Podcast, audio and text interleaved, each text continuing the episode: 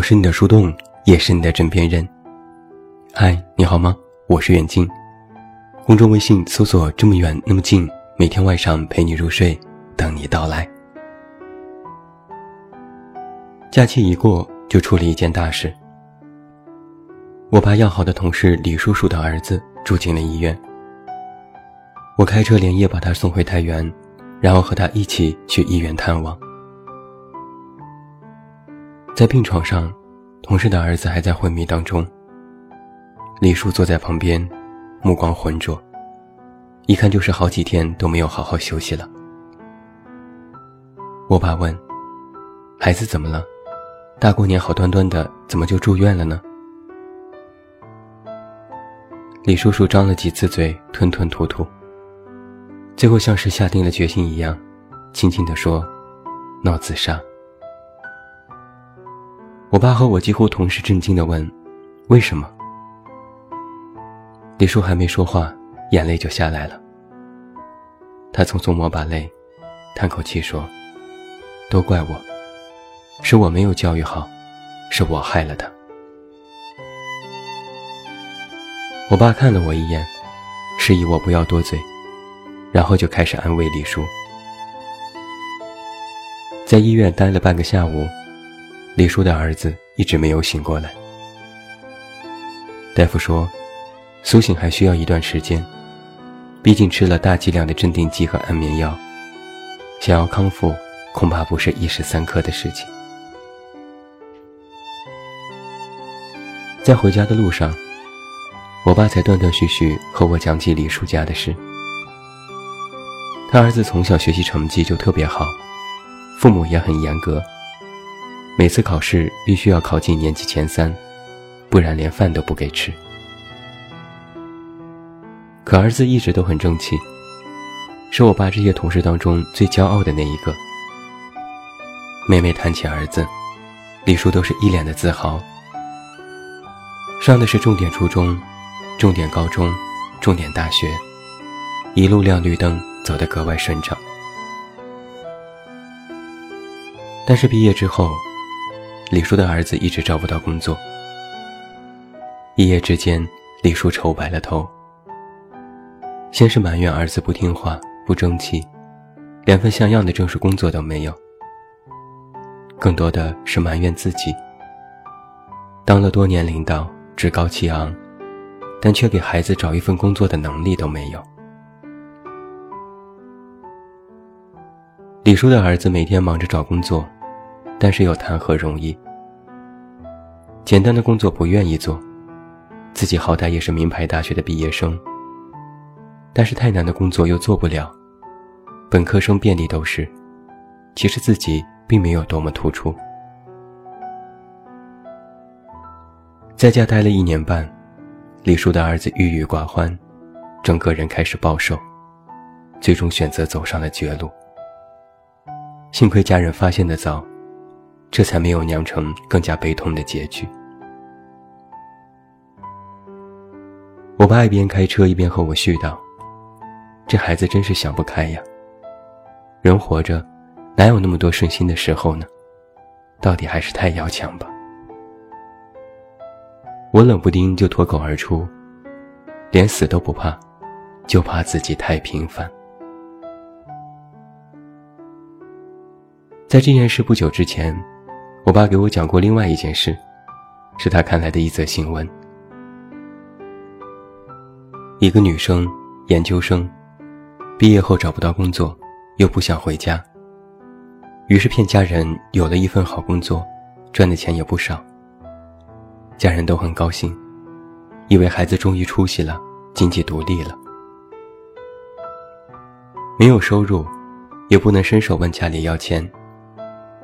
于是，女生只能靠着手机上的各种借贷 APP 借钱活着，也在努力找工作，但不是做不长久，就是无疾而终。就这样，靠着四处借钱租房子生活，过了一年多。然后各家的借贷公司开始催款，他一算，这一年欠的钱根本没有能力偿还。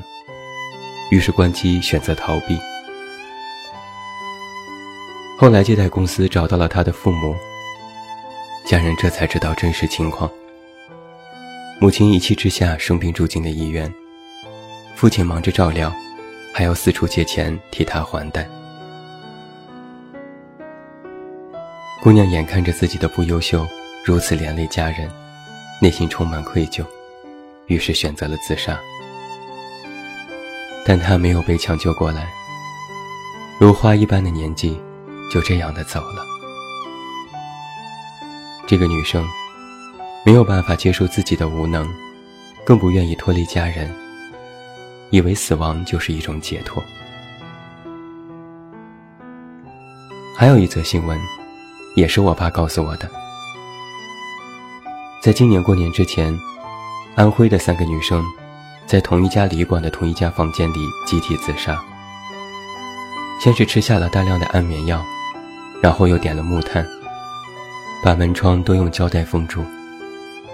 等到有人发现时，他们因为一氧化碳中毒没有了呼吸。经过警方的调查，这三个女生竟然之前互不认识，三家人也没有什么交集，只是因为一些小事不如意，消极厌世，就相约在 QQ 上自杀，还讨论过哪种自杀方式没有痛苦，这才有了最后的悲剧发生。我又想起，在我初中的时候，家楼下的过街天桥上，经常有一个人爬上半圆形的桥梁，一连好几天，没有任何安全措施的走来走去，非常危险。那时我问：“那个男的是杂技演员吗？怎么每天都在爬桥梁？”我妈说：“那是对面小区的一个孩子，成绩特别好，高考立志要考北大。”但是成绩下来就差了两分，孩子受了刺激，就疯掉了。我当时啊了一声，怎么会这样啊？考不上就疯了吗？我妈叹口气，是啊，年纪轻轻的真可怜。过了一段时间，那个男生不见了。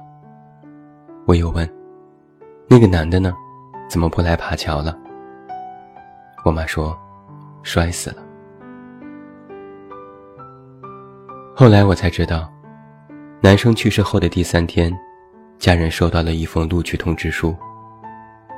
第一志愿虽没考上，但被调剂到了另外一所同样优秀的学校。全家人抱着通知书嚎啕大哭，为时已晚。他。没有办法接受那个两分之差失败的自己，可命运又是如此的爱捉弄人，阴差阳错。我妈也曾经给我讲过她同学丈夫的一件事。同学的丈夫非常有文采，曾经还给我们当地的报纸投过稿，有着文学梦，写过十几部现实主义题材的长篇小说，还会创作诗歌和剧本。但是把作品投递到各家的出版社，等来的却是一封封的退稿信。最后，丈夫神经崩溃，住进了医院，再也不能写作了。他没有办法接受那个无法完成梦想的自己。其实一开始我没有这种意识。但是真的要写这篇文章的时候，脑子里就会浮现出这么多我身边的故事。我们中的很多人，其实一生都在和自己的平凡进行着对抗，甚至我们不满自己的平凡，也不满自己家人或身边人的平凡。开头李叔教育儿子的方式，就是一个最典型的案例。父母家人有望子成龙的想法，这并不是错。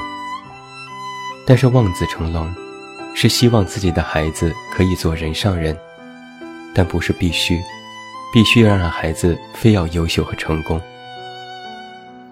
这其中有一个度和取向的问题。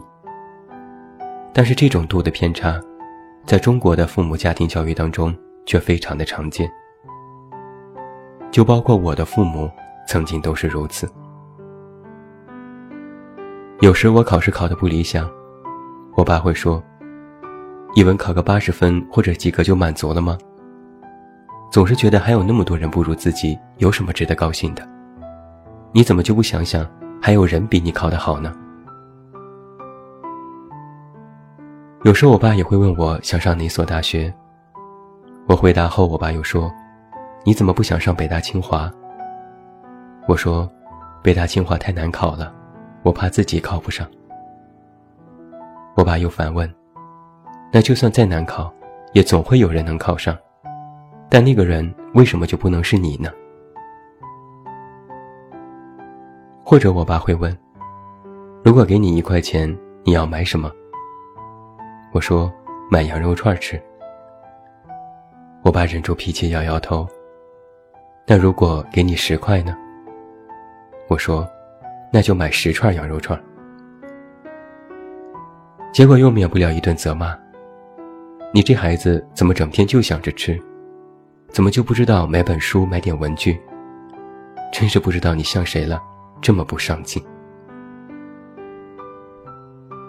你瞧，家人总是对孩子抱有非常多的期望，但同样，孩子有的时候也在埋怨家人的不是。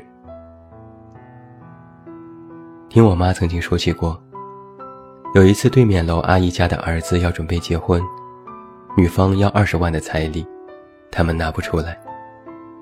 女方又说那就给套房子让年轻人住，家人也拿不出来。儿子在女方家受了气，回家和父母大吵了一架。你们怎么什么都没有，钱也没有，房子也没有？你们如果有点钱。我至于这么窝囊吗？其实就连我，有时也会埋怨父母，嫌弃他们没有在当官，也不是特别有钱。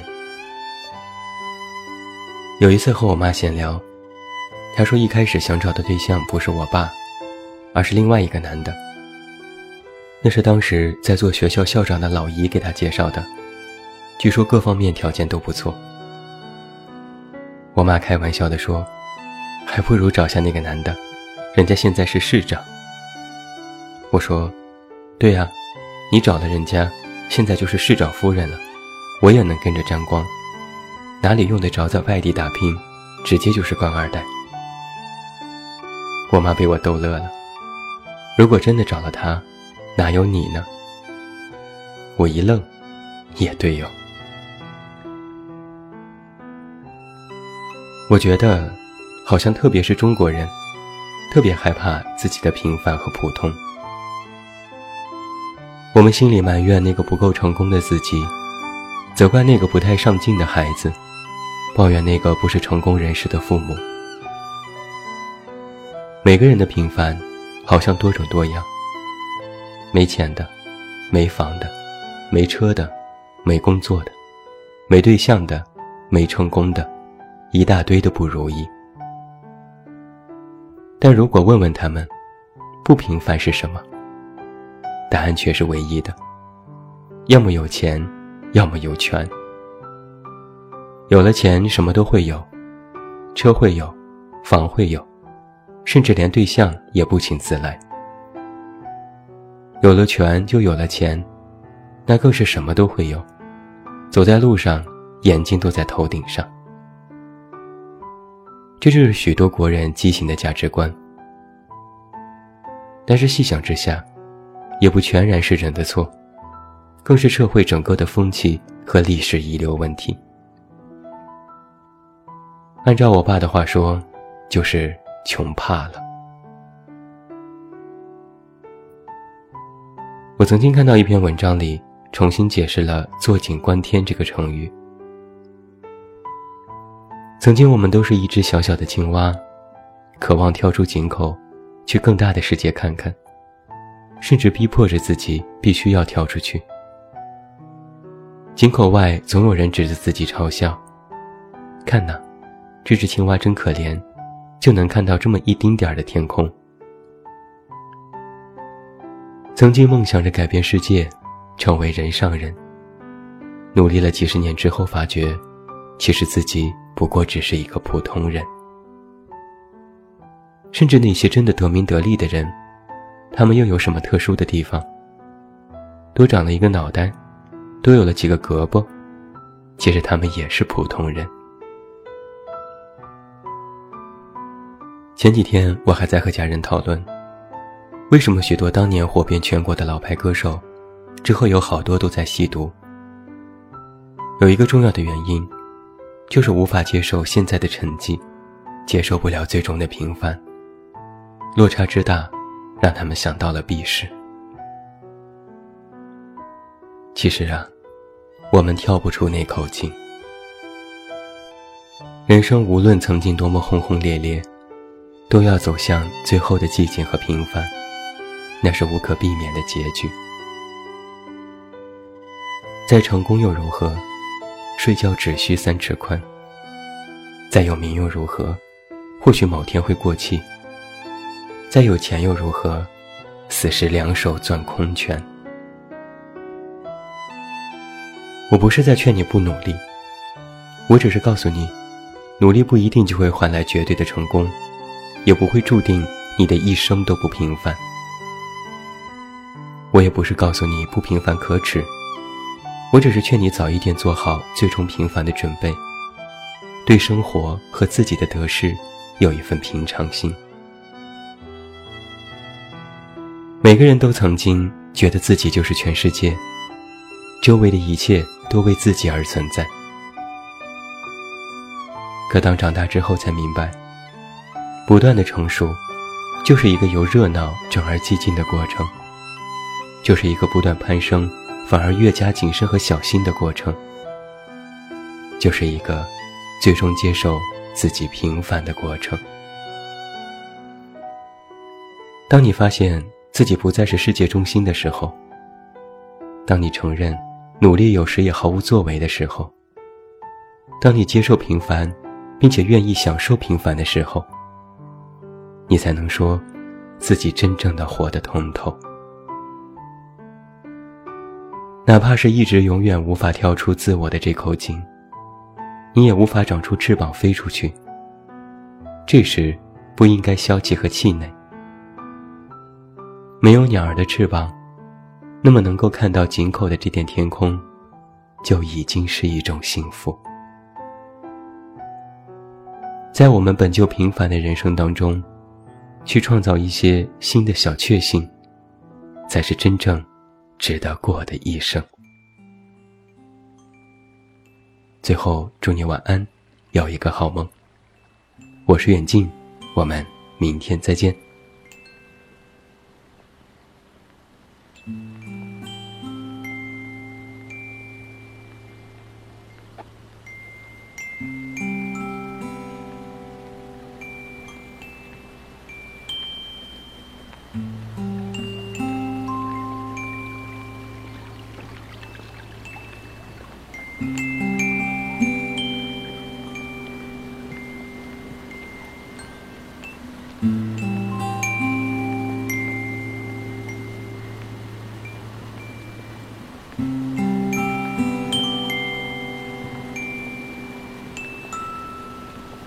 Mm-hmm.